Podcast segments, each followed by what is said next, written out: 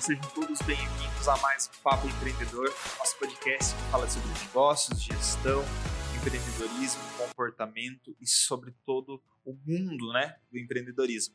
E hoje o nosso tema é cidades inteligentes, ciência, tecnologia e governo. A gente vai falar um pouquinho sobre política pública, é tema muito legal. E para falar sobre isso, Luiz, seja bem-vindo ao nosso podcast. Muito obrigado pela sua disponibilidade de tempo, de agenda, de energia. Aqui no Papo Empreendedor, quem se apresenta, o público, é o nosso convidado.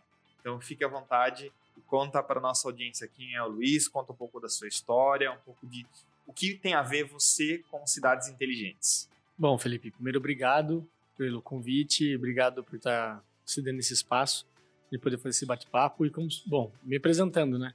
Me chamo Luiz, me chamo Luiz Salmeron, pelo sobrenome, né? Sou aqui de Sorocaba, também já morei em Araçoiaba, como estava fazendo um bate-papo antes aqui nos bastidores. É, nós dividimos aí uma, um, por um período, né? Nem sabia que você morava lá, mas eu morei com com a minha família, é, quando eu morei com a, minha, com a minha avó em Araçoiaba. E eu passei uma parte da minha infância lá. Então, sou aqui de Sorocaba, mas tenho esse jeitão, a ver pelo meu sotaque bem caipira, né? sou um cara do interior, falo porta torta, leite quente. É, tenho 35 anos, sou formado, primeira formação, né, é, em marketing, depois vim me especializando em gestão pública. É, várias especializações do Brasil e fora do Brasil, voltado à questão de gestão pública, especializado sempre em gestão de cidades. Também tenho uma especialização pela Federal de São Paulo em gestão de cidades e recentemente terminei uma, um MBA de negócios para cidades inteligentes, que é algo muito novo, que são as soluções inteligentes para as pessoas, que as pessoas moram nas cidades. Então fica mais fácil falar a solução para as, pessoas, né? Então, essa é a minha conexão. Eu tô a, vou completar agora 12 anos de vida pública. Eu já trabalhei em âmbito municipal, estadual, hoje estou no âmbito federal. Atuo como assessor parlamentar de um deputado federal aqui da região. E então estou, lota, estou lotado na minha lotação. É, é, na Câmara dos Deputados Federais em Brasília e eu atuo aqui na região, buscando soluções para cidades da região metropolitana de Sorocaba, que são 27, e mais algumas que até a divisa do Paraná, junto ao governo do estado, sempre em políticas voltadas a desenvolvimento de renda, é, emprego, renda, e também na área da saúde e assistência social, que é um, são modelos que a gente atua tanto na destinação de recursos e fomentando é, políticas públicas e programas e projetos, em parceria dos municípios, governo do estado e governo federal. Resumindo, esse é o Luiz Salmeron. Muito bom. Você falou uma questão, né? Como é, algumas pessoas já sabem, eu vim também do poder público, né? É, adoro gestão pública, orçamento público é um negócio que faz meu cérebro ferver. Eu sempre falava isso, as pessoas não vivem no estado nem no, na federação, né, no país, as pessoas vivem nas cidades, né, no final do dia. E o que importa muitas das vezes para o cidadão é aquilo que está acontecendo na sociedade, né? Por isso que acho que é interessante esse olhar. Luiz, para a gente começar o bate-papo, o que é esse projeto, esse programa Cidades Inteligentes? Acho que o conceito, você, conceito. É, você, você já iniciou muito bem falando sobre que as pessoas moram nas cidades. Então é interessante a gente pensar, é, iniciar esse bate-papo falando o que são as cidades. Né? Então é bom desmistificar que às vezes as pessoas primeiro é, explicar o que, que é política pública, né? Explicar o que, que é estado, o que, que é país, o que, que é nação e o que, que é a política eleitoral, o que, que é a questão de ideologia, são coisas totalmente diferentes. É, porque o cidadão, um, um conjunto de pessoas, eles formam um conceito de sociedade. E a sociedade é o tecido social que permeia a cidade. A cidade, é, o município, ela está dentro de uma delimitação territorial. Hoje nós estamos em Sorocaba. Então, o que divide Sorocaba dentro de uma, é, da barreira da cidade é uma linha imaginária, mas administrativa, administrativamente ela existe. Então, ela, ela tem um perímetro urbano. Dentro nessa essa cidade ela está dentro de uma federação, é um pacto federativo, e nós temos a Constituição de 88, que trouxe nossos direitos e deveres, que isso é a Federação Brasileira, a junção dos nossos estados e Distrito Federal, que por base dos nossos culturas e comportamentos, nós temos uma nação. Que é cultura e comportamento? É, por exemplo, o futebol, o arroz com feijão, se a bolacha é biscoito, o filão, um chama de outro nome, pão francês, ou é cacetinho no sul, cada um chama de um jeito. Isso é o conceito de nação. Então é interessante, porque quando a gente fala sobre cidade, a gente está falando sobre território. E o tecido social ele é composto por tudo isso. Então cada cidade tem sua própria característica. E quando a gente traz para uma cidade inteligente, é a forma que a gente vai interpretar as necessidades desse território delimitado, dentro dos comportamentos de cada um ali, de uma forma inteligente, respeitando as necessidades de cada um dentro do seu ambiente. Então, você pensar, falar um pouco sobre o conceito de cidade inteligente, é importante trazer isso. Porque para uma cidade ser inteligente, não é que ela tem que ter um semáforo inteligente, ou todas as escolas têm que ter uma lousa digital, ou que todos os prédios públicos têm que ter placa solar, ou é, a cidade dos Jetsons. Não é isso. A cidade inteligente é quando ela compreende, respeita e aceita as dificuldades que ela tem e enxerga o, o indivíduo, o cidadão, como um todo. Então você não pode pensar que uma cidade inteligente porque ela tem tecnologia, mas sim ela, ela aceita de que uma boa, um bom planejamento para que ela se torne inteligente é ouvir as pessoas e trazer soluções eficientes. Que às vezes nem sempre é uma, uma questão de tecnologia ele, é, da parte eletrônica, que é mais fácil falar, não hardware e software, mas sim uma questão de gestão de uma, uma solução, uma tomada de decisão bem realizada. Você saber ouvir aquela, aquele, é, aquelas pessoas precisam e buscar uma solução de que atenda tanto a necessidade real quanto necessidade legal, porque às vezes nem sempre a população quer o que realmente precisa, quer coisas que é, não estão dentro do, do, da real necessidade, né? Sim. Então você tem muitas as pessoas às vezes, por exemplo, trazendo aqui né, de iniciar esse bate-papo mais descontraído. Por exemplo, oh, queria que Sorocaba tivesse um metrô. Todo mundo quer, mas não comporta. Então, é então, qual que é a real necessidade dentro do que? O querer e o poder, né? Exatamente. Então, uma cidade inteligente, falando de mobilidade, é que pensa a cidade para as pessoas. Hoje nós temos cidades, hoje nos últimos, últimos séculos, as cidades foram pensadas para os carros. Isso não é novo. Qualquer, o pessoal que está acompanhando aí pode colocar em qualquer questão de mobilidade, vai ver que o mundo avançou pensando nos carros, não nas pessoas. Então, uma cidade inteligente que vá pensar seu desenvolvimento para as pessoas não pode colocar um veículo automatizado como prioridade, sim as pessoas. Então, você, isso é uma área de mobilidade. Pensa, tenta levar isso para educação, para saúde, né, para o meio ambiente, para a cultura, enfim, outras áreas que você é, vai permeando e entendendo que as soluções têm que ser voltadas de forma inteligente, racionalizada, dando uma forma de ímpeto, só falar, vou fazer por fazer, né? Legal, eu anotei dois insights aqui, mas quando você está falando de mobilidade, como você está né, lotado na Câmara, na Câmara Federal, queria te perguntar, do ponto de vista da mobilidade, Brasília é uma cidade inteligente? Olha, Sim, ela tem uma, um planejamento muito bom. Como ela foi, como a Brasília, Brasília foi planejada, você tem quem puder também dar um Google, coloca lá no, no, Google Maps, olha por cima, você vê que as ruas são bem delimitadas. E quem que é aqui de Sorocaba, por exemplo, você vê que as, as regiões mais novas, alguns bairros da Zona Norte, é, principalmente o Vanelville, como ele foi também um bairro planejado, você vai ver que as ruas elas, elas têm algumas linhas, então é mais fácil de você se localizar. Você vem aqui da região que eu sou, aqui da Vila Hortência, Coloral, como foi desenvolvendo de uma forma desorganizada, não inteligente. Não estou falando que as pessoas não eram inteligentes, não tinha te a tecnologia para aquela época. Então Sim. foi de forma é, orgânica, foi se desenvolvendo. Então tem ruas pequenas, calçadas menores. Como que um cadeirante vai passar lá? Você não consegue inserir ciclovia, você não consegue melhorar a mobilidade. Brasília sim tem dentro do plano que foi dentro do plano que foi desenvolvido e projetado por, por, por na época de JK, foi Niemeyer, né, que desenhou sim. Brasília, é sim, foi, foi feito de forma inteligente, mas o núcleo de Brasília. Não Depois, as cidades inteligentes, é, as cidades satélites. A, é, é as cidades satélites, não.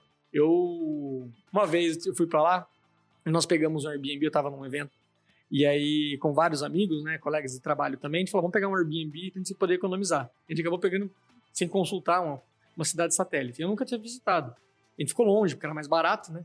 E aí eu andei realmente ali, é, são os aglomerados urbanos, né? então de forma é, não é de forma não projetada ou programada, não planejada, você tem é assim, é gritante a diferença. Você está numa região, quando você entra na região que foi planejada de Brasília, você vem as avenidas largas, os espaços de vias para os ônibus, ciclovias, os canteiros com árvore. Você tem uma cidade arborizada, é, os prédios de Brasília.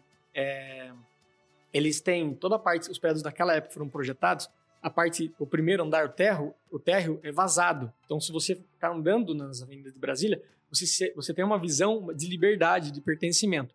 E aí isso é projetado também. Então, não tem térreo, o térreo é o primeiro. Então, você pode passar embaixo de todos os prédios naquelas regiões que foram projetadas. Então, toda uma questão pensada, que dá o sentimento de que você está num ambiente que foi pensado para você.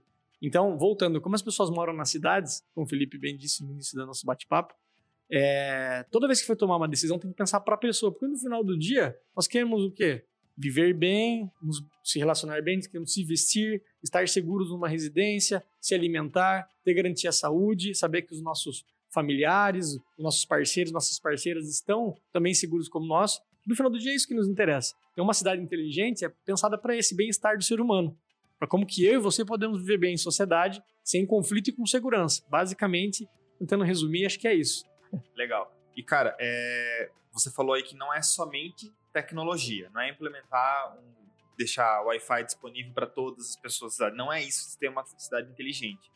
É, eu, Felipe, acredito que algumas cidades, né, é, o modelo de creche, de educação infantil, que a criança entra na, na creche às 8 e sai às 6, não resolve um problema social. Tá? Porque o resto da, da torcida do Corinthians tra, trabalha das 8 às 18. Uma adaptação num processo como esse, de atendimento à criança na creche, seria uma prática de uma cidade que adaptou um processo para ser mais inteligente? Essa adaptação de processos, ela pode ser considerada uma prática para a cidade se tornar mais eficiente ou não? Pode, pode sim. Na verdade, deve ser. E como que. É, vamos agora para a parte técnica. Vamos ser um tecnocrata agora. Tá falando legal, sim. né? Agora falando tecnocrata. É, como que funciona a questão da gestão? Vamos lá. Felipe é prefeito de Sorocaba. Daí, daí você vai ligar para o São Marão. São Marão, queria que você me ajudasse aí para colocar Sorocaba como uma cidade inteligente. Ok. Ganhar prêmio que a cidade é, atinge tal indicador não tem nada a ver com cidade inteligente. O que, que a cidade inteligente é? Dentro do, do conceito de cidades inteligentes, tem regras internacionais e a ABNT criou as ISOs. Legal. São três ISOs. É, das, as ISOs é 37 mil. Tem a 37.020, a 37.021, 37.023. É 20, 22, 23. Cada ISO tem mais ou menos 80 indicadores e regrinhas para você seguir, então são quase 300 indicadores, que é como se fosse é, metas para você atingir.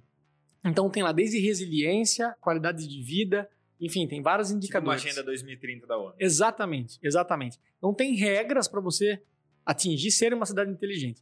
Se você atingir 100%, claro, você é uma cidade de excelência. Mas você tem todo um caminhar, né, de um processo. Então, para você se falar, ah, minha cidade é inteligente, então você tem vários indicadores que desde a empregabilidade infantil, quantitativo de, de jovens mulheres fora da escola, então é um conceito muito mais sobre a sociedade em si, de fato, que eu acredito que a nossa introdução foi isso, né? Pensar isso. a cidade para as pessoas, do que só indicadores econômicos, ou que só indicadores de, de PIB, ou o próprio o IDH é um dos indicadores, que é um conjunto né, de resultados que dá. Então são quase são 200 e alguma coisa, não vou lembrar agora mais ou menos 200, quase 300 indicadores a preencher para você seguir uma agenda de cidade inteligente. Então, primeira coisa que é bom, bom dividir é, para uma cidade, se ela não tem um, um, uma, um setor, uma equipe que monitore, verifique e preenche esses indicadores dentro do padrão ABNT, seguindo essas ISOs, que tem que alimentar tanto o padrão do Ministério, né?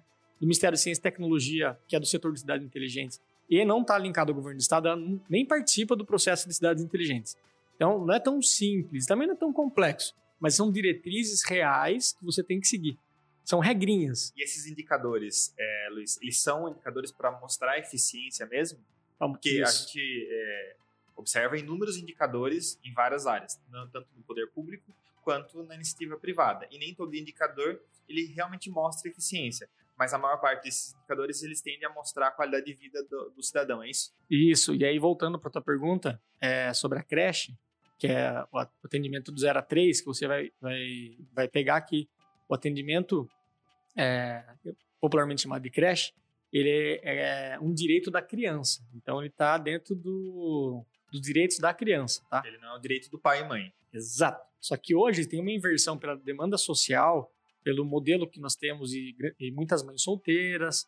Então você tem uma mudou muito o modelo de sociedade, onde você tem que ter um auxílio que seria para garantir a educação, que é a principal fase da criança, onde ela se desenvolve dessas questões, de se ver como ser, no momento que ela se desprende da mãe, é do 0 a 3.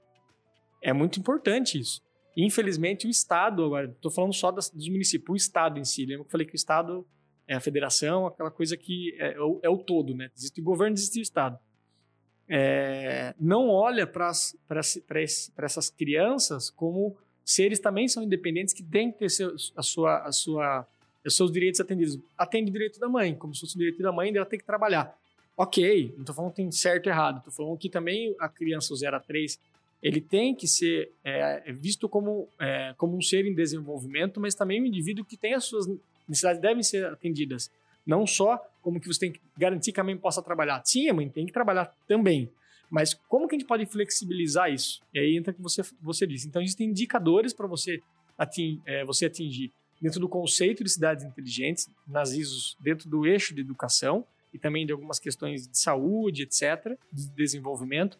E você pode usar as ODS. As ODS são 17 ODS, 194, 194 objetivos, se eu não me engano, se fala a minha memória, para você trabalhar essas questões. A ODS da educação é a ODS 3, se eu não me engano.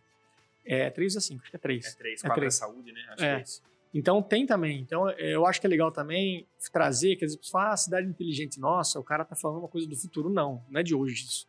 A questão é que você é, respeitar e valorizar estudos, análises, é, algum, alguns indicadores e cases que já deram certo em, em outros países e cidades aqui. Uma cidade que é referência para o mundo é Curitiba. Sorocaba também é referência em algumas questões, mas Curitiba é referência para o mundo de cidade inteligente, pelas políticas públicas e pelas soluções que eles já trouxeram. Então é legal trazer isso, que a gente não precisa também querer inventar a roda, né? Dá para copiar as coisas boas também das cidades. Uma questão bem legal, tive um, um bate-papo no network com uma galera de Curitiba recentemente, é, em questão de conselho de política pública, criança e adolescente, e o conselho da criança e do adolescente de Curitiba é um dos maiores do país, e eles são um conselho que estão totalmente digitalizado, então com ata, é online, com sistema de transparência, então é, esse indicador que você está colocando já revela que existe um hábito de eficiência em gestão no geral na cidade. Né? É isso que eu ia te perguntar. Existe um ranking que eu possa consultar quais são as cidades mais inteligentes? Sim, é, Primeiro, a cidade, para ser inteligente, tem um ranking. Agora eu não vou lembrar o site, mas dá aquela. Existe. Vai lá pro nosso querido pai, sabe tudo, né? Google. Põe lá cidades inteligentes. Curitiba estava como a cidade mais inteligente em 2022. Acho que ela saiu de 21 e voltou em 22. Mas é sempre Curitiba, tá? A Sorocaba já teve entre as mais inteligentes. É que não tiveram políticas públicas continuadas. E o que, que, é o segredo? Você vê as, as boas práticas e continue as boas práticas. Infelizmente, você não tem isso no Brasil é uma coisa cultural do Brasil de querer colocar as coisas do jeito dele. Querer colocar o nome dele, a cor dele, o jeito dele, e não pensar nas pessoas, pensar nele.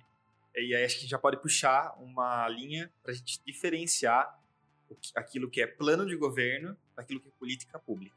Sim. Né? Porque a gente está falando aqui um pouco de política pública, Exato. que é você, aquilo que você trouxe. Então começa uma política de educação e ela vai seguindo numa crescente seria ideal exponencial para de melhoria, mas nem sempre acontece. Às vezes a prioridade é o plano de governo e não a política pública. Exatamente. Então, vamos diferenciar os dois? Vamos, vamos lá. Felipe, é o seguinte, então nós vemos no, no, estado, né, estado brasileiro, que são entes federativos, são os estados, os estados, o estado de São Paulo, o estado do Paraná. É legal falar porque às vezes as pessoas não, não, estão acostumadas com esse linguajar nosso que a gente fala isso todo dia, né? Então, e aí tem os municípios. Então, vamos lembrar que tem a Constituição, então tem uma regra, a Carta Magna, que a gente vai ter que respeitar, tem uma regra para todos, que é igual para todos. Depois tem a, a, Constituição Estadual e tem a Lei Orgânica do Município. Então, quem faz as, essa aqui de cima? Os senadores e os deputados. Aqui, do Estado, os deputados estaduais. No município, os vereadores. Legislam, legislam, que criam as leis. Quem executa? Poder Executivo.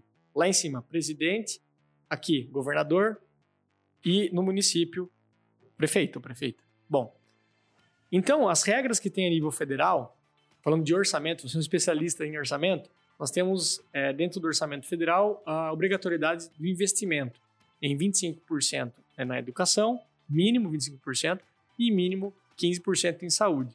Somando aí, nós temos 40% do orçamento da União, que a regra vem também para o Estado e também para os municípios, que você tem que investir esse mínimo. Dentro desse investimento tem umas regras que você tem que seguir. A gente está falando bastante de indicadores e regras aqui. Então, tem, digamos que, o arroz com feijão. A, a, a prefeitura, o prefeito, a prefeita, dentro do, que, do exercício que ele vai ficar de quatro anos, que o mandato do executivo são quatro anos, ele tem que fazer esse arroz com feijão aqui. Porque isso tem regra, tem lei, ele vai responder isso dentro de todos os princípios judiciais, legais, administrativos, se ele não fizer. Mas ele tem um pouco de orçamento, bem pouquinho, que não sobra muita coisa, para ele poder fazer o plano de governo. Sim. Dentro do plano de governo, você tem políticas públicas do território. Lembra que eu falei que é a nação, a questão de cultura? Dentro dessa questão do território. Então, o território, dependendo da demanda que você tem, você pode usar o orçamento público dentro dessa, dessa prioridade. Você tem que falar de educação, estou falando de educação, que eu gosto. Trabalhei na de educação aqui em Sorocaba. É? Trabalhei, participei na construção do Plano Municipal de Educação aqui. Que legal. Foi, foi uma experiência muito boa. Então, você pega a educação. É, a gente está falando sobre o período, né? Está falando sobre um período integral. É, tem o período parcial, que é meu período, integral são dois períodos. Tem algumas atividades de turno contra turno. Aqui em Sorocaba, é, se, se, instalou o período integral contra turno escolar sobre antigamente existiam os prédios do Sabe Tudo e também da Oficina do Saber. Não teve continuidade nessas políticas públicas, que na verdade eram políticas de governo. A política pública é ter o atendimento à educação, que é obrigatório a ter. Aí a estratégia do território dentro das necessidades depende de cada gestão, que ela vai perdurar quatro anos e pode trocar depois de quatro anos.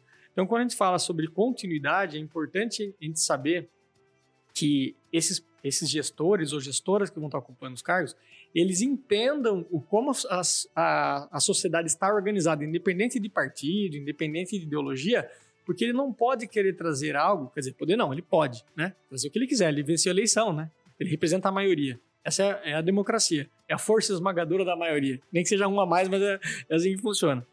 Então, desse modelo democrático que tem eleitoral, ele vai representar o centro da sociedade. Mas é interessante que ele traga dentro do plano de governo dele, até durante a campanha, é, como que ele vai lidar com o que tem hoje. Espero que ele melhore, não que ele acabe com as coisas. Então, quando você tem, tem políticas públicas descontinuadas, você tem quebra de, é, de padrões que, dando certo ou errado, não estou falando se modelos que foram bons ou foram ruins, mas que eles vão, vão ser descontinuados. É a mesma coisa, fazendo um modelo empresarial, por exemplo, você tem uma linha de produção que ela produz X, é, 10, 10 volumes de, de um item por dia. E aí, sem você pesquisar, sem você buscar indicador, sem você falar com a sua, é, sem você buscar métrica, sem você falar com a tua equipe, sem você ter o porquê de fazer isso, você vai lá e fala não. É, tá vendo essa linha que começa aqui termina? Não, ela vai fazer um L agora aqui. Depois ela vai fazer um S e depois um Z. E ela era reta. Eu falei, por que não? Porque eu acho bonito. Não, não eu, eu, eu tô dando risada, mas é nervoso, porque eu já ouvi isso. Já não, mas é. não, é assim pronto. Não, porque eu acho. Assim, eu, eu atuo com alguns gestores, não citando nome de ninguém, nem nome de cidade, mas às vezes eu faço essas perguntas. Ó, oh, legal. Mas por quê? Ah, Base no quê? É, fala. Mas, às vezes retrucando, mas por que você quer saber? não, mas é, você tem uma coisa lógica, acho que faz sentido. Então, o que, que vai acontecer se você mudar essa linha de produção? Primeiro, você vai acarretar diversos problemas físicos ali, de, de equipamento, vai ter que passar um processo para as equipes se adaptarem novamente, e aí você vai ter que ter todo um investimento de gasto e fora você não, como que você vai começar a ferir esses, essa metodologia? Teve metodologia aplicada ou não? Então, infelizmente, existe, é, eu não vou usar essa palavra, mas muito amadorismo na, na gestão pública. Você teve a experiência e é muito achismo, não tem essa, essa preocupação com o pós. Sempre é uma coisa muito imediatista. E aí, para você ter uma cidade inteligente, isso é impossível. Você tem que ter consciência de que todo ano você vai ser auditado pelos seus indicadores. Então, isso é interessante que você acaba com essas, essa, essas questões eleitoreiras de falar, ah, eu vou trazer um metrô para Sorocaba. Não vai, cara. Não vai, porque você não vai querer fazer isso, que é loucura, não tem, não cabe. É, ah, enfim. E aí, para contextualizar, né? E aí eu vejo que essas políticas, que é, as, boas, as boas iniciativas que não têm continuidade, elas desestruturam todo, todo um complexo. É Você complicado. trouxe uma analogia boa em relação a uma linha de produção, né? na maior parte das vezes, né, quando você assume a gestão de uma empresa e você vai abrir uma nova linha de produto ou vai eliminar um produto, isso é precedido de um estudo. Não saiu da cabeça do Luiz, acordou hoje e falou: Ah, eu penso logo, crio um novo produto. Né? É, um, um dos indicadores, né, um das iniciativas, é você fazer o mínimo produto viável, certo? isso está muito consolidado dentro do, da iniciativa privada. Né? Você acredita, até puxando o gancho de tecnologia e inovação na gestão pública, como você que está é, imergido de, dentro desse processo, você vê essas iniciativas por uma gestão pública mais modernizada? Aí eu vou compartilhar a minha opinião, né? A gente teve recentemente aí a criação de um ministério para gestão e inovação de serviço público. Eu, Felipe, criaria um grupo de trabalho provisório porque eu, eu Felipe, acredito um estado um pouco mais enxuto, porque menos funcionário, menos estrutura, menos custo, maior rentabilidade, menos dívida pública, e aí todo mundo já sabe o que eu penso. Mas uhum. É, eu não acho que é eficiente criar um ministério para tornar mais eficiente, né? Então, mas sem se até essa questão ministerial, como você vê essas iniciativas nas cidades ou até mesmo no estado, no sentido de tornar essa gestão pública mais eficiente? É, eu vejo que precisa trazer independência dos municípios, porque as pessoas moram nas cidades. Independente dessa questão, eu concordo totalmente com você também. O Estado tem que estar. Tá, eu acredito assim: é mercado ao máximo e o Estado quanto necessário. É, sou eu. De acordo. Eu sou um social-democrata. Eu me considero assim. Acredito que, eu, que sem distorcer a social-democracia, o mercado tem que ir ao máximo, mas e o Estado tem que ser quanto necessário. E tem que ter uma troca dentro disso. Na questão da, da solução de tecnologias pra, para os governos, minha opinião, não adianta você querer criar um, você criar um ente federativo que está lá que não sabe o que é Sorocaba. Daí você, primeiro, você está colocando a carroça na frente dos bois. Você nem consultou os municípios. Você nem sabe quais são as necessidades. Você está criando um arcabouço muito grande, pesado, custoso para o Estado. E quem paga o Estado somos nós. Antes de saber o que é necessário, a gente acabou de falar por quê? Porque é legal, porque pega bem. Não sei. Né? Então, isso tudo é, é muito relativo. E trazendo agora para a nossa. É, isso eu trouxe a minha opinião, né? E o que, que eu acredito? Que dentro é, das soluções para cidades inteligentes tem que ser pensadas nas cidades. Claro que nós temos vários indicadores, são quase 300 dentro das ISOs para a gente poder discutir, para poder chegar nesse, nesse indicador, só que muda muito. Por quê? Por exemplo, Sorocaba tem 1% é, de área rural, só 1%. Se eu for pegar. Só 1%? Só 1%. Eu sabia desse, é, número. Área rural produtiva. É, deve ter é, regiões rurais, mas ah, não tá. produtivas. É. Se eu for pegar Piedade, por exemplo, Piedade, é, a região de Piedade, é chamado Cinturão Verde aqui nosso, Piedade, Biúna, é, você pega Tapiraí, que é o grande produtor também, São Miguel Arcanjo, Salto Pirapora não, e Pilar do Sul, são considerados aqui, nós temos um, um cinturão verde, abastece aproximadamente 30% do, Ce, do Ceasa lá em São Paulo. 30% de todos os produtos que chegam no Ceasa, que vai para o Brasil inteiro e para o mundo, sai daqui da nossa região. Das FLV, são fruta, legumes e verduras, que são, eles são perecíveis e você tem que ter uma excelente qualidade, um manejo, então saem daqui. Até pela proximidade com São Paulo e para a qualidade da terra, que eu estou chegando nisso. Então, como que eu vou querer falar como que eu tô lá no governo federal eu vou querer trazer a mesma solução para Sorocaba e para Piedade, que tá 15 minutos. Agora imagine como que eu vou querer trazer a mesma solução para Piedade para uma cidade lá do Pernambuco. Então é, eu concordo com você, é complexo. E a minha opinião é o quê? Tem que trazer independência para os municípios para descobrir os seus problemas. E aí sim, se eu tiver um fundo de financiamento que ajude a trazer essas soluções, e você ter a academia, o que, que é? As universidades federais, as universidades de estado, as universidades privadas sem fins lucrativos, tem várias aqui em Sorocaba, são excelentes, traz a academia, a massa pensante, o capital intelectual para ajudar a solucionar e você poder financiar isso com fundos de ciência e tecnologia para desenvolver as cidades. Aí sim, você cria conselhos, ambientes de troca de experiências, porque com certeza o problema que tem em Araçoiaba, o problema que tem em Sorocaba, uma cidade do sul também já teve, ou está tendo. Então, nessa troca, às vezes é uma solução simples. E não é na compra de tecnologia ou no contrato milionário. Não. Isso são as relações governamentais e institucionais. E tem um modelo que se chama triple hélice. Você deve ter visto que é, você põe setor produtivo, universidade e o governo, para você fazer girar isso. Então, são, isso é uma solução inteligente para você ter o setor produtivo, quem é? Aquele prestador de serviço, o cara que gera riqueza, aquele que acumula capital, que é necessário para fazer a máquina girar. A, o, o, a universidade, onde que ela vai estar? Tá? Que é a quem se dedica o tempo para pensar, para pensar a solução. E o governo, o que, que ele tem que fazer?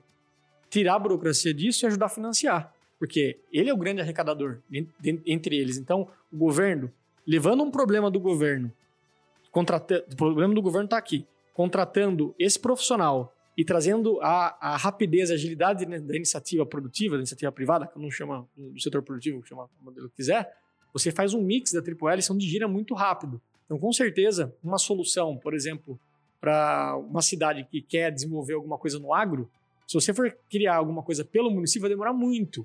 Eu tenho certeza que no setor, no setor produtivo, no setor privado, existe solução, e na academia tem muita pesquisa sobre isso, só que hoje no Brasil falta dar esse match que seria o papel do governo. Então, você criar. E não precisa ser muito inteligente para saber que isso vai ser mais eficiente do que o poder público criar uma autarquia para fazer isso. Exatamente. E mais rápido, mais barato e com mais transparência, porque são é, tanto a academia quanto o setor produtivo, eles querem agilidade. Então, você tem que acelerar esse processo e vai ter mais gente participando. Cara, um exemplo muito legal do que aconteceu no ano passado é, foi o governo federal repassar é, recurso para que escolas pagassem a internet. Né? Acho que as pessoas não sabem, mas boa parte das escolas no Brasil não tem acesso à internet. Né? É, e aí o governo federal fez lá, através do PDD, Programa uhum. Dinheiro Direto na Escola, um repasse para que as escolas fizessem a contratação da sua internet. Mas não foi precedido de um estudo para saber se naquela região que a escola está, tem internet. Pois é. Porque precisa. E é outra coisa, são realidades diferentes. Será que eu acho que é necessário ter a internet, mas qual seria o uso daquela internet?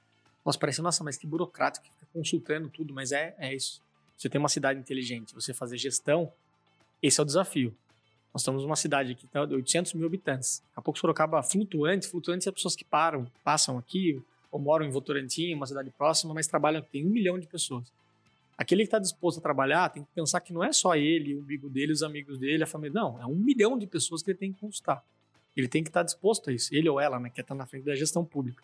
Entender que é, essas demandas são, são milhares de, de, informações que você vai ter. E dá trabalho mesmo, dá trabalho, então não é fácil. Só que também não é, é não é fácil, não. Não é complexo, eu falo assim. Quer dizer, perdão, não é impossível, mas é uma coisa muito complexa. A questão pública é, é complexa, porque às vezes as pessoas me perguntam sobre votação, ou sobre por que, que tal coisa não funciona, por que, que não faz assim. Fala, olha, você quer que eu explique né? É complexo. Mas é uma coisa que você tem que ouvir as pessoas. Então, ainda é, é, é voltando para o assunto, eu vejo que existe essa oportunidade é, de você fortalecer os municípios, ter dispositivos onde você consiga é, saber as necessidades. Por exemplo, a escola. Tem regiões de Sorocaba que é fundamental você ter a conexão de internet. Tem. Tem regiões que ela não é tão necessária, porque às vezes a própria PM paga, às vezes é, ele tem uma parceria com alguma, alguma, alguma, algum sistema de, de, de telefonia ou de, que fornece sinal de, de, cabeamento de internet que dá para a escola, também na educação aqui, então sei que isso acontece. E a APM, o diretor e a APM, eles são, eles são indivíduos independentes. Eles seguem as regras, mas eles são independentes. O diretor tem autonomia, a APM, São de Pais e Mestres, também tem autonomia. Então, esse dinheiro do PDD é muito bom. O PDD não foi inventado agora, mas foi muito legal que eles fizeram essas iniciativas também de reforma. Melhorou muito. Que dá autonomia para a gestão é, local e também, junto à comunidade escolar, atuarem na necessidade do prédio. O que eles precisam, porque, de novo, a escola daqui é diferente da do sul, do sudeste, que está no sudeste, né? no oeste, centro-oeste. Então você tem que trazer essa autonomia. É legal você falar da escola, porque é a mesma coisa que as cidades. As cidades é, são mais complexas, mas é, dentro desse dispositivo é igual. Só que uma escola você vai ter lá 800 a 1000 alunos, uma escola estadual grande, você fazer gestão, são aí umas 700 famílias, dentro de uma comunidade, um bairro que vai ter, sei lá, mil e poucas famílias, e você vai ter um gestor que vai ser responsável. Ele vai ter lá, sei lá, 30 mil por mês, 20 mil por mês. O prefeito ele tem um milhão de pessoas e Sorocaba está com orçamento de mais de 3 bilhões. Muda, é muito mais complexo, né? Então você tem que ouvir mais, pensar mais, ter uma boa equipe, né? Então é essa questão que eu acho que tem que. Você tem que territorial, territorializar as soluções dentro dos problemas reais, né? Porque são problemas reais e pessoas reais. Se eu queria ficar querendo é, solução para depois você buscar problema, para mim não faz sentido nenhum. Cara, como que você está vendo esse movimento de, da tecnologia mesmo, né? Aqui no lado do setor produtivo, né, como você colocou, a gente está falando de muito monitoramento de KPIs, de eficiência operacional, é, de IA, de metaverso, de investimento em tecnologia, de aceleração de negócios exponenciais. É, essa é a bola da vez no, na iniciativa privada. Como que isso está reverberando lá no poder público, na, nos prefeitos, nos gestores, lá em Brasília? É, isso é uma corrente, isso é um tema que está sendo falado, é, até que ponto a gente já está no caminho aí para ter uma IA assessorando é, a análise dos indicadores, né? Hoje a gente tem um compilado, a gente tem a Agenda 2030 da ONU, a gente tem o IDH, a gente tem o IPEA fazendo muito estudo, tem o IGM aqui no estado de São Paulo, né, o Tribunal de Contas fazendo análise política, mas a gente não consegue hoje compilar esses dados e jogar num BI para entender se está ok aquela cidade, se não, comparar, enfim, né? Como que isso está como tá, está se movimentando lá no poder público? Olha, é, do lado de cá. É, do lado daí. É, tem. É, a, a, pandemia acelerou muitos processos. Para nossa geração, isso foi muito bom. Porque dentro das burocracias, o que que, é, o que, que emperra uma inovação? A cultura. E a pandemia teve vários pontos negativos. Sim, muito mais negativos que positivos. A gente está falando agora da questão de tecnologia, de mudança de cultura a pandemia trouxe algumas questões disruptivas, como hoje a sessão na Câmara dos Deputados parcialmente são híbridas. Na pandemia, o Congresso brasileiro foi o que mais trabalhou no, no mundo inteiro. Por quê? O Brasil é muito bom em solução, é excelente em solução. Só que a gente não se valoriza, né? Aquela coisa do vira-lata, né? Sentimento de vira-lata. Então, o Congresso, você pode pesquisar, depois te manda os links, brasileiro foi o que mais atuou, mais legislou no mundo. Então, foi uma coisa muito louca. A gente inovou muito em várias sessões por exemplo, aprovar a telemedicina, vários avanços. Hoje você tem algumas. Bom, foram várias, várias inovações. Abrindo um breve parênteses, né? A telemedicina, que era algo muito superficial, né? É, em 2023, né, nós atendemos médicos, a maior parte dos clientes estão lá fazendo telemedicina, pegando o seu, seu certificado digital, jogando lá no MEMED, gera o QR Code lá para o paciente, o paciente já manda para a farmácia, muito mais segurança e não, prescri não ter uma prescrição incorreta e o farmacêutico não saber ler aquela receita. Então, algo simples que resolveu um problema social, está é, resolvendo, na verdade. E você tem a pegada digital, né? A rastreabilidade do processo. O que acontece na gestão pública, infelizmente, a gente estava conversando nos bastidores, é sumir. Porque está no papel e você tem esse momento disruptivo entre da, da gestão física para digital, que a gente tá, está passando, some o processo. Estava trocando Sim. umas figurinhas aqui, que acontece. É, você tem um processo, ele some. Então, a digitalização do poder público não é de hoje, mas ela vem acontecendo, mas é mais uma questão disruptiva cultural, principalmente a questão dos gestores públicos entenderem a necessidade. Igual você disse da questão agora da saúde. A telemedicina era uma coisa que, nossa, a classe médica achava um horror, porque, nossa, e as pessoas também dos planos de saúde não queriam, eu atuo um pouco na área da saúde, e depois, quando veio a pandemia, não teve como voltar atrás, ou fazia ou fazia. E eles tiveram que aceitar avançou e está super bem. Por quê? Porque você traz a rastreabilidade de todo o processo. Então você é bom porque tem segurança para aquele o atendido, o assistido pelo, pelo, pelo sistema, independente se é privado, é público, se é SUS ou um convênio, enfim. E também para o médico, ele não pode ser acusado, mas também se ele fizer algo errado ou o provedor, também vai ser acusado, porque às vezes você não tinha isso.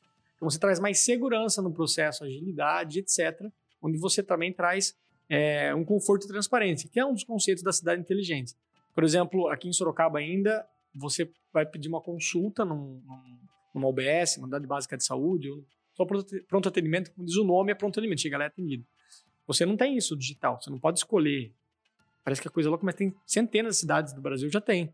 Você tem lá seu CPF, cadastro único no município. Ah, eu quero ver qual médico vai estar na OBS. Tem o nome do médico, tem o horário que ele vai estar lá, está disponível ou não.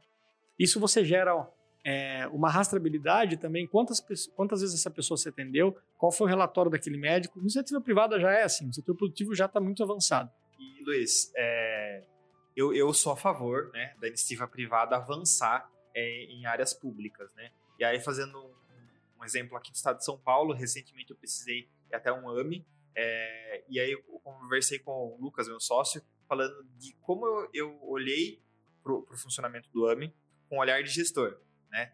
O fluxo dos atendimentos, é. a, as chamadas dos pacientes por áudio para aquele paciente que não sabe ler, então uma acessibilidade, né? Uhum. Porque atende uma população né, que de repente não está alfabetizada, uma eficiência no sistema de agendamento, a, a no, na TV fora o nome do médico com o CRM dele. Tudo, completo. É. Os históricos todos digitais, você recebe por e-mail. Só que aí, cara, tem iniciativa privada lá, né? É, porque é o terceiro setor. Sim. Que atua ali, é uma iniciativa privada sem fins lucrativos. Sim. Que é, é o AMA referência, né? No, no Brasil. O Paraná tem bons. O Mato Grosso também tem. O Paraná é muito bom também. E, e é isso, a parceria pública-privada, são os PPPs. Porque ali, ó, vamos pegar esse exemplo. Essa organização tem um modelo que chama Bata Cinza, Bata Branca. Bata Cinza são empresas que fazem a gestão administrativa e a Bata Branca que fazem, é, digamos, a parte física, investimento e custeio. Você que Sim. mexe com convênio, é o que faz com a parte de investimento, reforma, ampliação, aquisição de equipamento cinza e custeio é, de atividades, RH branca. Nesse modelo, você entrou no AME. O pessoal que está acompanhando, imagina que está entrando no hospital. Imagina que esse hospital é público, tá? Você entrou. O prédio é público, é um próprio. Então ele foi feito uma parceria pública-privada. Como que funciona? O poder público fala assim: Ô, oh, tô aqui, hein? Alguém pode me ajudar? Por exemplo, a já tem também, né? É, aqui também. Aqui é SPDM, se não me engano, que tá. E aqui funciona esse modelo que eu tô te falando. Daí o governo fala assim: olha, eu tenho esse hospital aqui, pessoal, preciso de ajuda. Então, quem está apto a poder fazer, me ajudar na gestão desse hospital aqui? Levanta a mão, tem um edital, Sim. aí vai aparecer 200. Daí fala, ah, mas você, o tamanho desse hospital aqui, a DIB já tem, que é de, é de alta complexidade, de urgência emergência, faz cirurgia de criança, cerebral, pega só os grandes casos, né? É, tem que ser boas empresas que têm um alto índice de resultado, tem um bom portfólio, porque vai trabalhar num volume alto e dinheiro público. Ok. Aí habilita, essa empresa ganhou, sem fins lucrativos. Você acha que é ela que tem o sistema digital lá? Ela que faz o chamado lá? Foi ela que desenvolveu? Não, ela tá o quê? Contratando iniciativa privada. Então é uma parceria, lembra que eu falei? Daquele, é uma parceria. E os, e os profissionais estão ali dentro, eles não são eles, são donos da empresa, não. Também tem uma cooperativa ali, como fosse, por exemplo, vocês podem falar da, da Unimed aqui, fazendo, fazendo merchan. Por exemplo, a Unimed é uma cooperativa. A Unimed não é ela que desenvolveu o software que atende quando você chega lá, não é ela que fabrica a pulseirinha. Então, tem que tirar esse negócio da cabeça do Estado, que o Estado tem que ter tudo. Não, o Estado não tem que ter tudo. O Estado tem que tomar conta das pessoas. As soluções de serviços que podem ser feitos por pessoas bons profissionais, ok. Eu não tenho que produzir. Ah, então, parou. Antigamente era assim, né? Só o Estado produz cimento. Só o Estado produz tijolo. Não faz sentido nenhum, nenhum. Não faz sentido nenhum. E aí acho que as pessoas têm um conceito é, um pouco um Estado um pouco maior, que eu acho que quando você é, prioriza certas coisas, na, tudo na nossa vida, quando nós fazemos mais de um, fazemos menos do outro, né? Então, se você esquece de cuidar das pessoas, o que é importante para as pessoas, você acaba deixando de lado o princípio de uma cidade inteligente. Então, esse conceito é interessante a gente abordar, assim, principalmente usando esse exemplo da saúde. Né? Cara, quando, gente, quando eu falo para as pessoas que eu não sou a favor de um estado muito inchado, um estado é, com muitas pessoas, é, de cara já vem a crítica. Não, mas você então é contra a política social, né? Por um, por um extremismo está muito a, a, atrelado de que eu acreditar que o Estado tem que ser o mínimo possível ou necessário, como você uhum, citou, necessário. significa que ele não vai fazer política social. Mas não, esse é o que está o correto. Né? Você uhum. falou que você atua um pouco na, na questão da geração de renda. É, o Estado ele tem esse papel de assessorar mesmo essas pessoas que estão em vulnerabilidade, porque elas deixam a vulnerabilidade e elas prosperem, correto? Correto. Vou trazer também outro quebra de paradigma. A gente falou sobre tecnologias, eu vou trazer uma ferramenta social. Agora, o que é empreendedorismo social, inovação social? É, por exemplo, muito foi se discutido, que foi uma iniciativa do... Bom, depois eu falo o nome do cara, você vai fazer a sinapse, que é interessante. Foi muito se discutido é, o Auxílio Brasil. Pós-pandemia, muito necessário, agora permaneceu. Teve que fazer o arrancar o teto de gasto, etc. Tal. Bom, entre discutir que é certo ou errado, dentro do, do, do modelo que você vai ter que reconhecer a economia, não estou falando do valor, mas a iniciativa tinha que permanecer. Independente de quem teve, se foi o governo anterior ou esse. Sou favorável a ter. Só que você precisa ter critérios e indicadores para a pessoa ter, precisa atingir. E eu acho que esse governo acertou nisso. Que voltou aquela questão de o filho tem que estar na escola, você tem até a imprensa falou, ah, porque diminuiu o número de pessoas que recebiam. Por quê? Porque elas não atendiam aqueles critérios. Sim. Uma cidade quer falar que é inteligente, então atende isso daqui, senão não vai ser. E aí cortou, acho que 25%, 20%, porque eram pessoas que não atingiam aqueles indicadores. Bom, e aí uma discussão essa questão do que é social e o que não é. Então, tá, tá, falando de uma atração, de uma transferência direta de renda para tracionar a economia. Por quê? Porque o cara mora na cidade. Normalmente as comunidades mais carentes onde realmente é o cara que é o primeiro é mandado embora. Por quê? Dentro de uma hierarquia organizacional, é a mão de obra que é facilmente substituída por vários fatores. Por nível de, de volume de, de mão de obra no mercado, por no, no volume de vínculos, a pessoa não tem tanto vínculo com a organização, então é mais fácil você cortar a relação. Enfim, e aí numa, numa, numa crise são os primeiros são cortados. Então na pandemia, o pobre acabou ficando mais pobre. E aí você vai fazer transferência para aquele que tem necessidade, não é dinheiro para todo mundo, aquele que realmente precisa, uma transferência direta para você poder tracionar a economia. Tem que ser para sempre? Eu acho que não. Mas é necessário por um período, pós-pandemia, etc. Bom, isso foi discutido, tem um nome. Foi utilizado é, como. Como foi lançado que o governo lançou? O. Caramba. É, que foi de 600 reais na pandemia. Acabei de falar o nome do. do... Auxílio Brasil? Auxílio Brasil. Mas sabe de quem que é essa iniciativa que existia há mais de 20 anos discutido?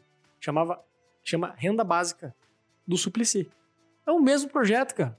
Governo que, olha só como é disruptivo. O governo pegou uma ideia do Suplicy, que estava como vereador, quando foi deputado, senador, colocou isso, brigava muito, pegou o mesmo texto, trocou o nome, só que era uma ideia que não estava no seu tempo. E não tinha nem orçamento, mas hoje faz todo sentido. Agora, se eu pegar uma entrevista dessa 10 anos atrás e falar, não, tem que ter uma renda, olha o nome, renda básica de 600 reais. Você tá louco? Vai ter um monte de vagabundo aí, porque não estava fora do contexto. Então, muito essa questão da política pública é dentro da, de quem ouve, de quem fala, dentro da realidade dos municípios onde a pessoa mora. Esse movimento de avaliar esses critérios é algo que a tecnologia pode auxiliar. Exato. Então você tem um momento, né, tem necessidade e você traz uma solução. Naquele momento que o Suplicy colocou, às vezes realmente está totalmente fora do contexto. Fala, não tem porquê, imagina, você vai querer uma renda básica. Mas hoje faz sentido. Então, as pessoas, elas precisam de remédio. Elas não precisam de ideologia.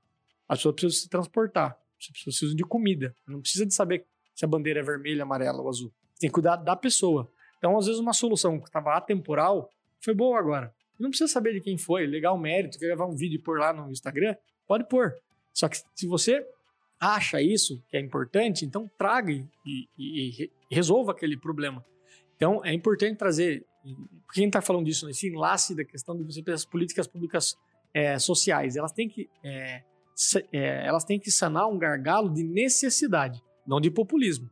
O paralelo seria o ProUni, que veio e ficou e se consolidou como uma política pública e que é, né, possibilitou que muitas pessoas acessassem o ensino superior, né? Sim. Democratizou o acesso e também o ProUni, o FIES, entre outras. E também você não pode vincular isso a uma pessoa. Sim. Igual aconteceu, período, por exemplo, é, não é da nossa geração, eu sou mais velho que você, mas é a questão do plano real, a questão da inflação e etc. Você teve uma politicagem muito forte em cima disso, mas tudo bem, foi necessário. Não foi o único país que, que trouxe um, um modelo econômico, fiscal, um arcabouço novo para diminuir a inflação. Naquela época, vários países estão fazendo isso. Igual aconteceu com essa renda básica, que é o Auxílio Brasil, que agora mudou, né? Vai voltar, voltou a chamar Bolsa Família. Família. Não muda nada. E o Bolsa Família, o que, que ele é? Na época do, do, do presidente Fernando Henrique, que veio essa mudança do plano real, foi criado o Bolsa Gás, Auxílio Estudo, Auxílio Cultura. Quando o Lula venceu a eleição, ele juntou num cartão chamando Bolsa Família. Sensacional, usou tecnologia. O cara acertou ali. Como o Bolsonaro acertou muito em fazer o Auxílio Brasil. O cara, meu, porque é necessário. Então, quando você fala de política social, pessoas têm que desmistificar isso. É, é... Tirar da, da, pessoa e vir para a política. Exatamente. Eu acho que tem as pessoas que são radicais, ok, mas vamos falar de solução, né? Então, cara, pegando a questão da solução, né? Tecnologia, ele acelera os processos, mas há vários é, pensadores e, e pesquisadores que tendem a afirmar que com o avanço da tecnologia a gente vai ter um desemprego estrutural, né? Eu acredito que isso é realmente uma possibilidade, porque hoje se a gente analisar é, Vamos pegar, né, as cidades estão implementando o sistema de protocolo digital. Né? É, o Estado de São Paulo implementou recentemente né, o São Paulo Sem Papel, que a gente faz protocolo digital. Então, aquela pessoa que ficava lá batendo carimbo e assinando que recebeu, ela não é mais necessária. Como a tecnologia e a inteligência artificial ela cresce de forma exponencial, a tendência dessa aceleração de que pessoas fiquem sem empregos e não surjam novas posições de trabalho é real como que vocês, aí no poder público, né, do lado daí, veem isso? Ou estão se preparando para isso? Pensando numa ótica de mercado, eu sei que se você fizer esse recorte de uma questão. É, vamos falar que a gente está olhando um, um gráfico frio, né? Sim. Eu aumento a tecnologia, eu economizo mão de obra.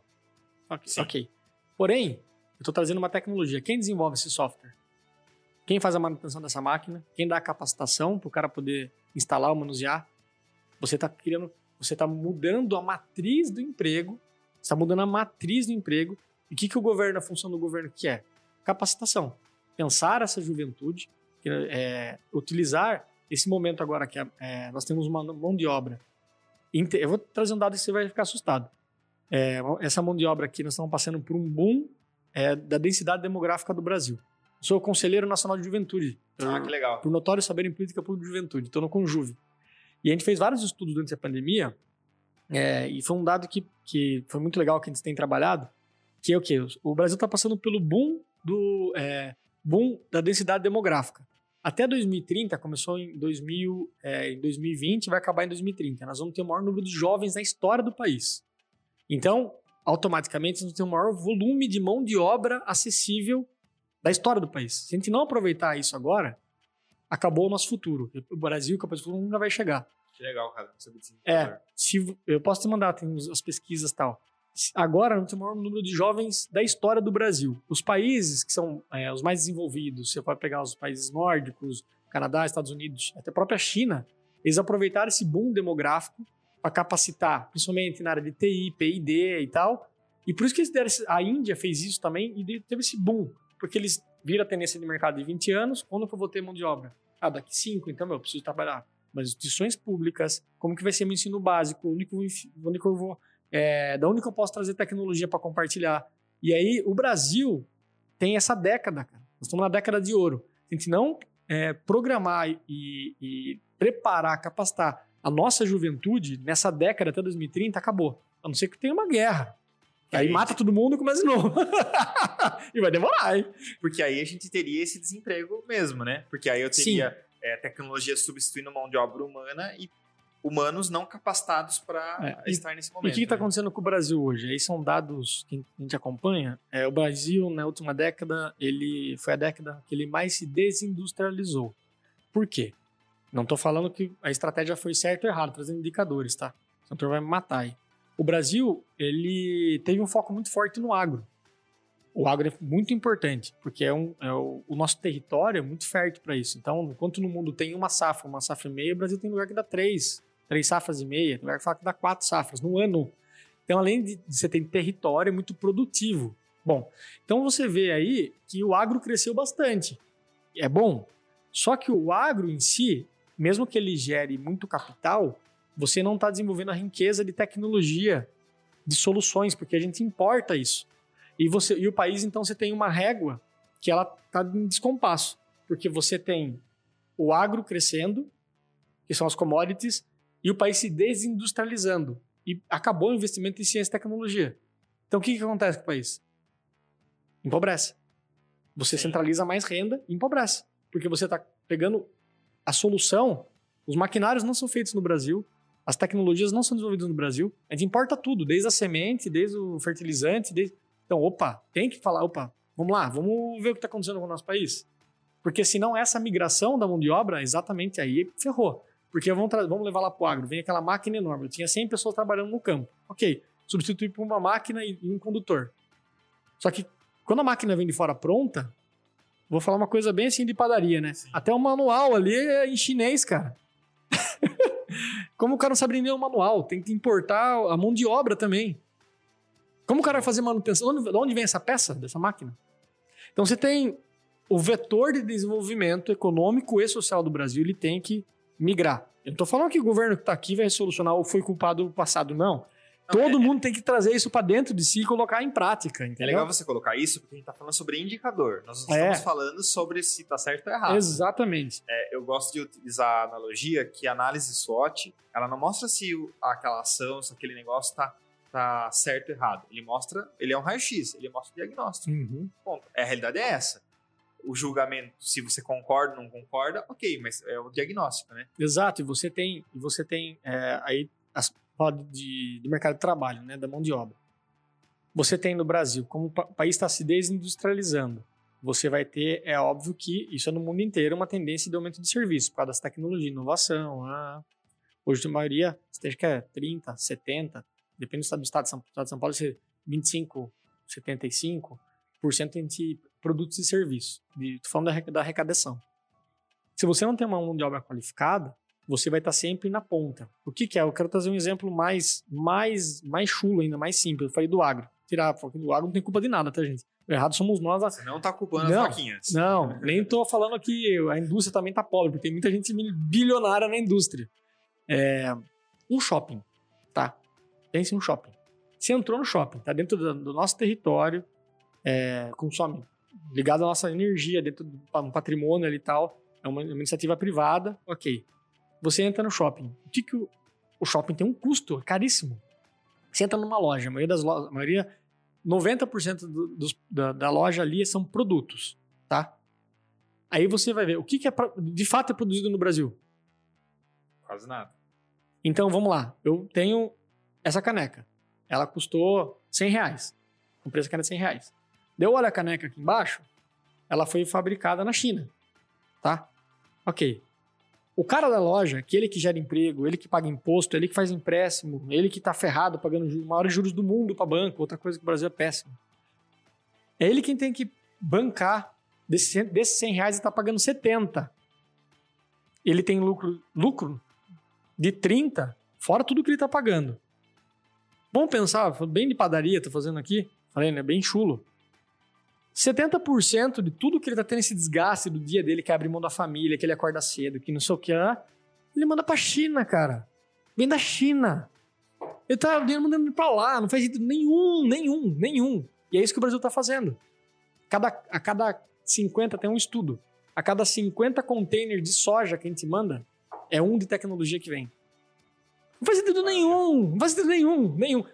Hoje, sim, lembra que eu falei da questão da transição, de, de momento, sim. etc. Então, se a gente não adaptar, é, primeiro, a cultura, é parte do governo é o quê? Analisar isso e falar, pô, a gente não pode parar aqui o agro porque tá mantendo, tá mantendo a gente, cara. Pau na máquina, vambora, vambora. Mais incentivo, não para. Porém, eu preciso olhar para a parte da indústria e da, e da mão de obra como? É ter uma visão sistêmica, não olhar de forma muito micro, é, né? Gerenciar no macro. Né? Exato. E aí você poder olhar um pouco para cá e falar: não, eu preciso que as universidades parem. Isso é uma crítica que eu tenho, isso é uma, uma opinião minha. Parem de fazer somente estudos que são somente forma de que vão gerar publicações. Ela tem que trazer a pesquisa aplicada. Acho que o conceito é interessante. Mas você não tem que só dar prioridade. Hoje, hoje o modelo do MEC, ele, ele favorece e prioriza quando você fazer a pesquisa. É importante, a pesquisa acadêmica, é interessante. Só que o que dá resultado, gera riqueza do país, é aplicar aquela pesquisa. Então, como que eu vou financiar algo que não vai me dar retorno? Hum. Mas antes, entendeu que é uma questão cultural? Sim. Você vai discutir isso, o acadêmico que tá me ouvindo vai querer dar um tiro e me encontrar na rua. Mas é. Então, às vezes até fazer sentido. Por que, que eu, por que ele tá dedicando o tempo dele? Qual solução ele vai resolver? Mas será que não, é, não volta para aquilo, Luiz, de pegar essa pesquisa acadêmica, interligar com o governo financiando cara que vai executar. Exatamente. Você me traz um, vamos fazer um, uma viagem aqui. Você me traz um estudo para mim agora que a gente vai ter a maior densidade demográfica de jovens do país na próxima década. Eu que tenho uma empresa que atendo serviços e tecnologia. Então, existe uma pesquisa.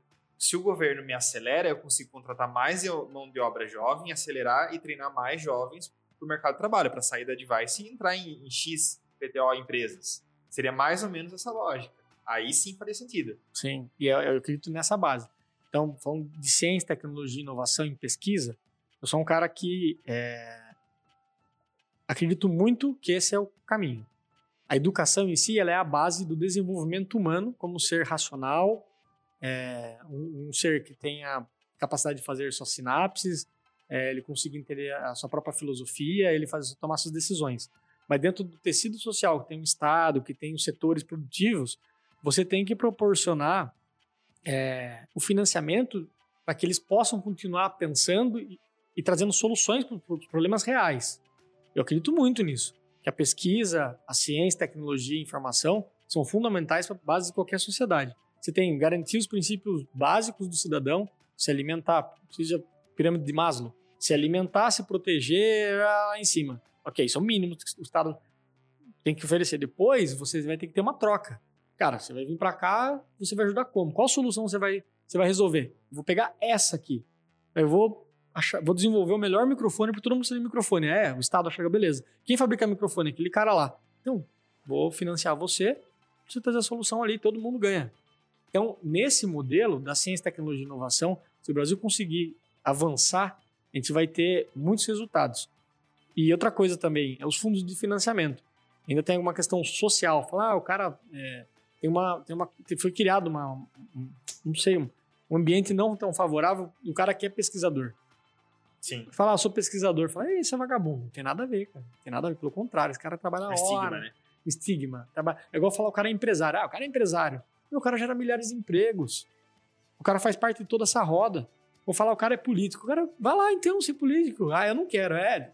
Então, tem toda essa questão, é social, cultural. E a base disso é a educação para garantir essa questão do desenvolvimento do ser. E aí eu acho que o próximo degrau que a gente tem é investir em ciência, tecnologia inovação pesquisa para ter dados para tomar decisão. A gente não pode mais avançar perante governo sem saber o que a gente está fazendo. Não pode mais pisar no escuro, porque são vidas que estão ali. É suor de cada um, de contribuinte, nós, nós contribuímos, que está sendo tomada decisão antes de risada, né? Ah, porque eu quero. Não dá mais. Uma decisão correta pode afetar milhares, milhares milhões de pessoas e não por um dia, né? por anos, né? Você pode acabar com toda uma geração, que está acontecendo agora com o Brasil. Que se não aproveitar essa geração de juventude, a gente tá perdido. Tem 2019, 2018 eu fiz um TED aqui, um TEDx aqui na, na e aí eu falo sobre esse, essa densidade demográfica e tal. E aí eu falo sobre a geração nem nem, que tava, ia acontecer. Ah, falei lá atrás e tá acontecendo, nem sabia que ia ter pandemia, né? Que é os jovens que não trabalhavam nem estudavam. E aí você tem, você tem um cruze, né? O cara não, não trabalha, não estuda e tá fazendo alguma coisa, tá fazendo. Alguma coisa está fazendo. E mas quem? Quem é? Onde ele está? O que, que a gente vai oferecer para ele? Será que é o modelo do, de educação que está? Eu acho que é totalmente invertido. Você tem que abrir a cabeça do cara e falar, leia isso e decore isso. Para mim não funciona. Também não concordo. Não concordo. Outro dia eu falo, posso falar da minha vida é, pessoal. Eu também, viu? Não foi não sei nada, não sei nenhum modelo, é, nenhum modelo pedagógico para seguir, não. Ixi, eu dei muito trabalho na escola. Viu? E então eu acho que é a gente poder encarar os problemas de frente. Só que para gente saber o que é problema, eu tenho que ter a informação. E sem informação eu não consigo trazer solução.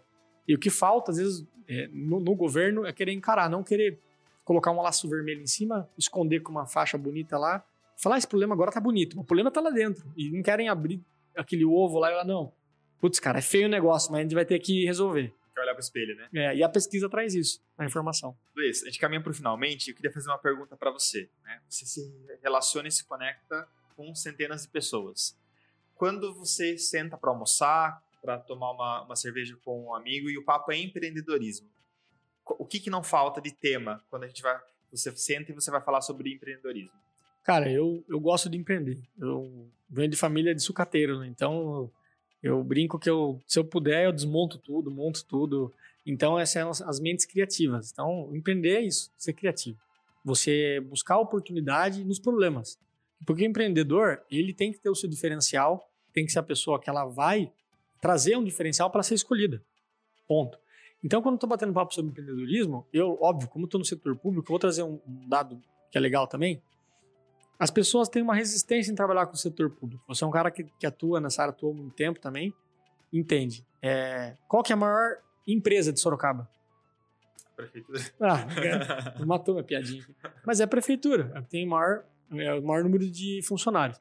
A prefeitura tá com mais de 3 bi, acho que no ano que vem o outro vai para 4 bilhões. A prefeitura compra caneca, a prefeitura compra microfone, a prefeitura faz tudo, contrata serviço. E às vezes eu sento para bater papo com meus amigos, aí o pessoal fala: ah, mas dá muito trabalho. Dá, tudo dá trabalho. Mas por que não empreender no setor público? Porque os melhores é, estão na iniciativa privada. E a gente não, não, não, trabalhar com o setor público, né? Trabalhar, você vai ter que ser político, candidatar. Não. Existem várias formas de você atuar. E dá para ganhar dinheiro, sim, no setor público. Você, como iniciativa privada, se você tiver um bom serviço, se você tiver uma, for uma boa empresa, por favor, venha para o setor público. Precisa de gente boa. Porque enquanto os bons não se organizarem, os ruins vão dominar tudo. tá certo que tem licitação presencial que você tem vontade de sair no tapa, né? É, porque as pessoas se prostituem e descem o preço e daí não vai é. oferecer qualidade, né? É. Enquanto eu vou negociar com você e eu vou falar que o meu serviço custa 100 reais, estou garantindo qualidade, você vai me cobrar a execução contratual, há uma tendência de que quando eu vou vender para o poder público, não, eu faço por 50, mas eu vou entregar de menor qualidade. Embora ainda há esse movimento, eu também acredito que ou eu choro vendo lenço, ou eu fico Exato. chorando que o poder público, ah, a licitação vai ser muito barata, eu não vou conseguir é, é, ter lucro, ou não, vamos tentar mudar essa regra, né? A gente fala muito com os clientes, Luiz, não, que não enxergam a oportunidade de vender para o poder público. Claro que, na maior parte dos casos, eu não vou ter a maior lucratividade vendendo para o poder público, mas eu vou ter contrato recorrente, TLTV, vou ter fluxo de caixa. Claro, tem que olhar que essa prefeitura está pagando suas contas, né? Puxar no cadinho lá, está tudo ok. É, mas há uma tendência como parte do meu negócio. Claro que totalizar a minha receita com contratos públicos não é interessante, mas é uma ferramenta de fazer meu negócio acelerar, né? Sim. Cara, é, as pessoas que querem conhecer um pouco mais de você, querem acompanhar seu conteúdo, saber sobre cidades inteligentes, como que as pessoas te acham na internet? Ó, oh, é, meu nome e sobrenome, tudo é arroba Luiz Salmeron. Luiz com Z, Salmeron com N de navio no final. O Twitter faz tempo que eu não uso, correria a vida. Mas eu tenho LinkedIn, Luiz Salmeron, Facebook, Luiz Salmeron e o Instagram. Eu uso bastante Instagram. É, Instagram que a maioria da nossa geração usa muito. Então, meu e-mail, luizsalmeron.gmail.com. Você entra no meu Instagram, tem tudo. Tem meu WhatsApp, tem tudo lá. Quiser falar comigo, sempre à disposição. Eu abordo o meu dia a dia. E também é um pouco sobre a gestão pública e a questão das cidades inteligentes. Agora eu estou terminando um curso é, sobre democracia, é, é um, pela é Konrad Adenauer, que é uma fundação alemã que eles, é, eles propagam democracia pelo mundo. Eles eles estão financiando um curso é, aqui na América Latina, então selecionaram alguns jovens até 35 anos. Eu fui na raspa do, taco, do tacho, dois brasileiros é, sobre democracia, então tá falando com vários parlamentares da, é, tanto da Europa quanto, quanto aqui da América do Sul. E eu vou para Bogotá no final de maio agora, que é daí termino o curso presencial. Então, uma das capacitações que eu estou fazendo online, quem quiser acompanhar, falar sobre esse processo também estou à disposição. Que legal. É, bem bacana. Cara, Faz bastante coisa. A vida é corrida, né? Cara, muito obrigado pelo Imagina, seu tempo. Bate-papo muito legal. Eu gosto muito de administração pública, gestão pública. É, acho que existem possibilidades de melhora. Não adianta ficar olhando para o copo meio vazio, tem que olhar para o copo meio cheio. Vai chegar um momento que a gente não vai concordar com um programa de governo e ok, né? Vai passar. Democracia, né? Vai passar. Democracia e ok, mas a gente precisa. É, ou a gente chora ou a gente vende lenço. Cara, muito certo. obrigado de verdade pela Imagina. companhia e mais um Papo Empreendedor. Eu que agradeço. Pessoal, muito obrigado né, por estar conosco nesse bate-papo sobre cidades inteligentes e tecnologia. Vocês que querem acompanhar nosso conteúdo, assistir os nossos outros episódios, basta nos procurar em todas as plataformas de áudio e vídeo, como arroba Papo Empreendedor. Quem quiser me acompanhar um pouco mais, arroba Felipe Silva no Instagram e no LinkedIn e no Facebook também. Muito obrigado pela companhia e a gente se vê no próximo Papo Empreendedor.